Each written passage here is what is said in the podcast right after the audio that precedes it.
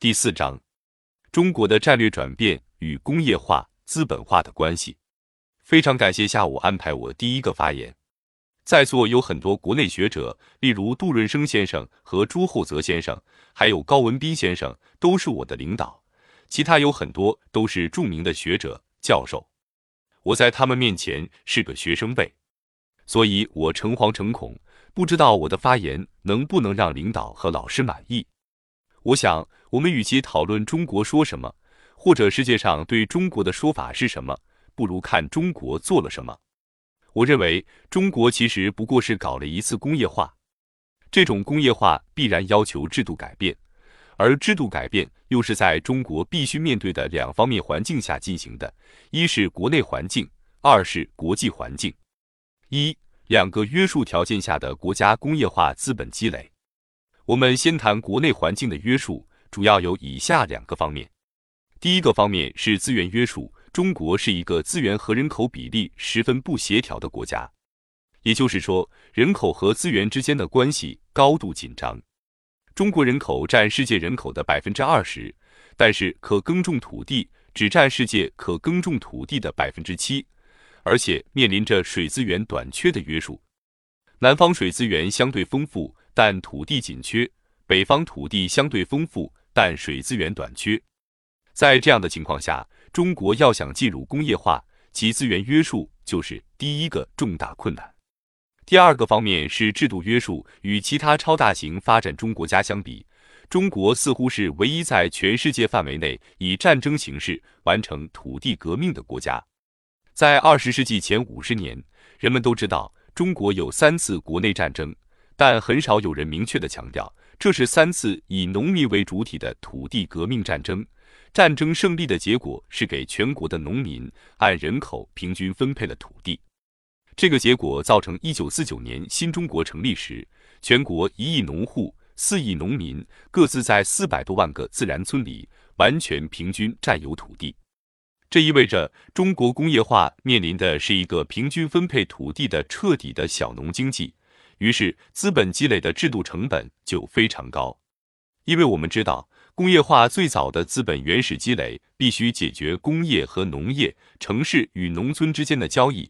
而小农经济越是分散，得到农产剩余的制度成本就越高。于是，在五十年代中期，为了解决城市工业的积累问题，政府建立了农村的集体化制度。尽管人们把这种在农村中建立集中统一的组织制度叫做社会主义，但它实际上的作用。主要是从农村为工业化早期的资本原始积累提取剩余。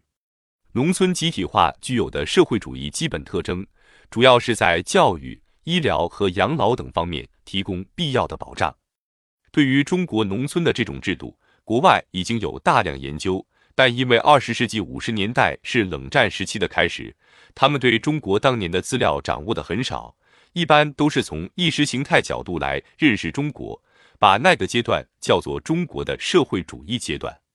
在中国用集体化的方式完成了国家的工业资本积累之后，当然会进入一个新的阶段。这个阶段被马克思主义认为是工业化大生产的阶段。二、社会主义阵营中的两个相似现象，提醒大家注意两个非常相似的现象。一个现象是，苏联在二十世纪五十年代完成第五个五年计划后，随即在苏共二十大提出了三合路线，对外加入国际分工，对内放弃斯大林路线。在那种情况下，正在经历工业化的资本积累阶段的中国，客观上跟不上苏联的战略转变。不仅中国，其他仍在进行工业资本积累的国家，像越南。朝鲜、罗马尼亚等都跟不上苏联的步伐。由于这种客观情况，因此发生了社会主义内部的争论，于是就有了马克思主义和修正主义在意识形态上的区别。从经济角度看，这只不过表明苏联已经完成了工业化的资本积累，必然按照社会化大生产的要求加入国际分工。实际上，这是不可逆的经济规律。而尚未完成工业资本积累的国家就不可能跟上这种战略转变。同样的情况发生在二十世纪七十年代以后的中国。一九七五年前后，中国进入第五个五年计划时期，初步完成了工业化资本积累，当然也要求对外开放。而其他没有完成工业化资本积累的国家，比如因为没有战争条件完成工业化的越南、老挝、阿尔巴尼亚等，他们当然跟不上，因此也发生了中国与他们之间的争论。同样，在国内政策的变化上，中国也是从七十年代开始逐步放弃了农业的集体化。